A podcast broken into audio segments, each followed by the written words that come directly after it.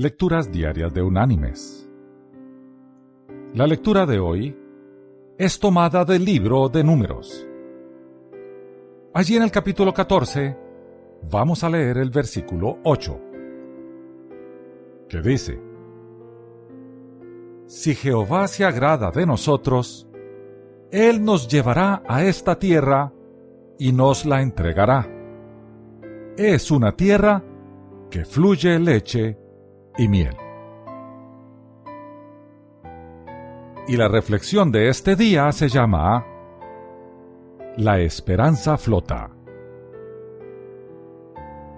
Una mañana del año 1878, un joven llamado Harley decidió que la compañía de jabones y velas que había fundado su padre debía producir un jabón nuevo, blanco y cremoso delicadamente perfumado.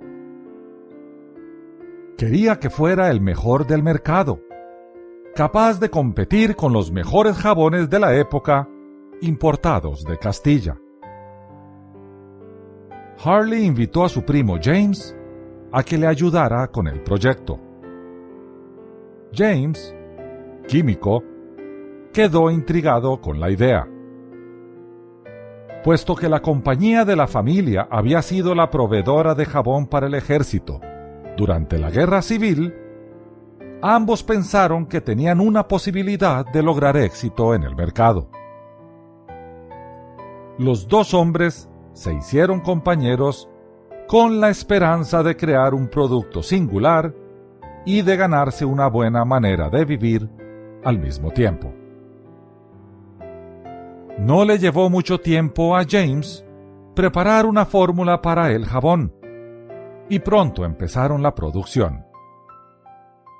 Llamaron a su producto simplemente jabón blanco, queriendo recalcar su pureza. De inmediato se vendió bien, pero Harley pensaba que algo faltaba. De alguna manera, no habían logrado captar el mejor potencial del producto. Descubrieron la pieza que faltaba como resultado de la contribución inesperada de un hombre llamado Clem, que supervisaba las tinas de jabón en la fábrica. Un día, Clem se fue a almorzar y se olvidó apagar la mezcladora. Cuando regresó, halló que la máquina había batido demasiado aire en la solución jabonosa. A pesar de su equivocación, no quiso desperdiciar el lote, así que lo vació en los moldes para que se endureciera, confiando en que ocurriera lo mejor. Así es como aparecieron en los almacenes los primeros jabones llenos de aire y flotantes. La reacción de los clientes fue abrumadora.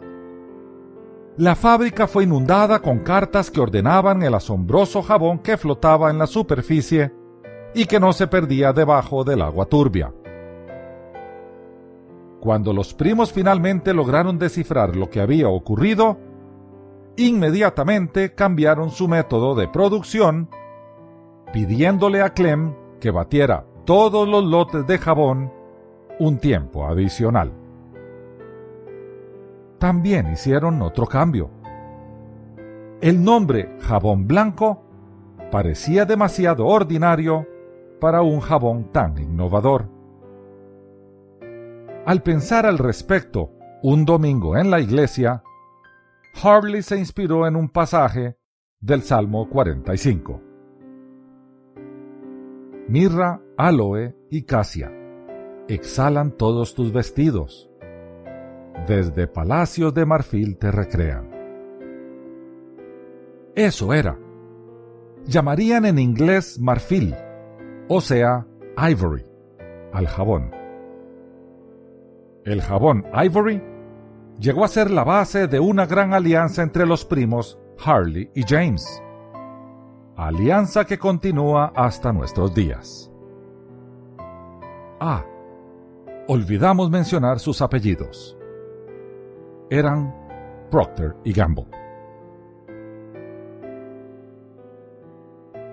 Mis queridos hermanos y amigos, como dice la escritura, así que no depende del que quiere ni del que corre, sino de Dios que tiene misericordia.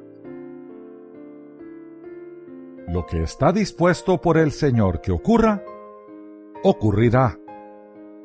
No importa lo que hagamos o dejemos de hacer, en verdad ocurrirá. Así que es mejor descansar en la voluntad de Dios y no en la nuestra. De esta forma viviremos mejor. De esta forma viviremos en paz. Que Dios te bendiga.